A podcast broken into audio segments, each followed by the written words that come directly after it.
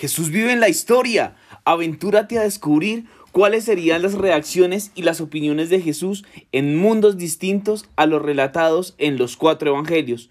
Conozcamos nuevas facetas de un Jesús vivo.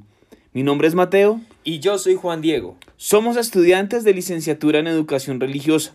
Y hemos decidido iniciar un proyecto en donde narremos y pensemos las posibles reacciones de Jesús de Nazaret ante acontecimientos de clave histórico.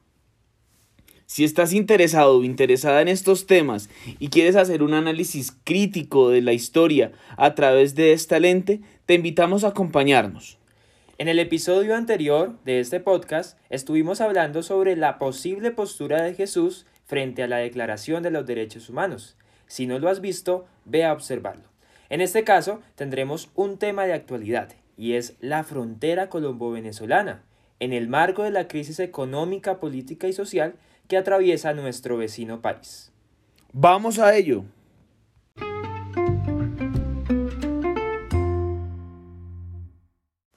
A manera de contextualización, quisiéramos iniciar diciendo que la crisis económica en Venezuela inició durante el gobierno de Hugo Chávez y se incrementó luego de que Nicolás Maduro tomara el poder.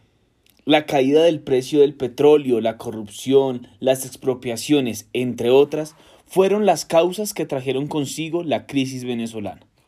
Esta crisis trajo consigo también un fenómeno migratorio masivo. Colombia es uno de los países hermanos que ha recibido la cantidad más significativa de personas de aquel lugar. Y si esto lo lleváramos a la figura de Jesús, tendríamos que empezar diciendo que vale la pena recordar que en el Evangelio de Mateo Jesús también fue un migrante, un tiempo después de haber nacido, su familia se vio obligada a desplazarse hacia Egipto, en vistas de un problema o un riesgo político. Y es justamente por eso que podemos comprender que Jesús es el paradigma de cualquier migrante. Su familia también fue víctima de desórdenes políticos. Además, Jesús dedicó su vida a denunciar con fuerza las injusticias sociales, cuando relató la parábola del buen samaritano, daba un mensaje de fraternidad entre los pueblos que son distintos. Por lo tanto, seguramente Él continuaría haciéndonos la invitación a restaurar la relación con nuestros hermanos venezolanos. De igual forma, podríamos afirmar que se encargaría de realizar una denuncia de las injusticias con voz clara, al igual que muchos lo han hecho. No era gratis que lo llamaran por las calles profeta. Finalmente quisiera sintetizar todo lo que hemos hablado en el podcast con tres postulados clave. El primero, la crisis venezolana ha generado un éxodo masivo diario en la frontera colombo-venezolana. Segunda idea, ante esta situación es importante recordar que Jesús también fue un migrante. Después de nacer, su familia tuvo que llevarlo hacia Egipto por un riesgo político.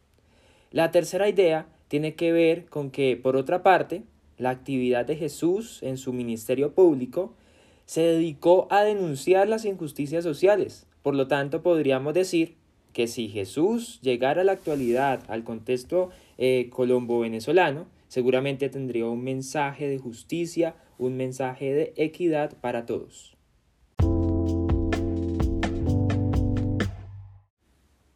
Muchas gracias por escucharnos de nuevo y estaremos muy atentos a tus preguntas.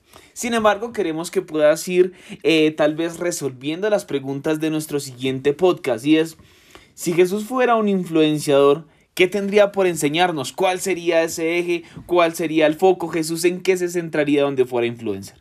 Y recuerda que si no has escuchado nuestro anterior episodio, te invitamos a echarle un vistazo. Te esperamos la otra semana.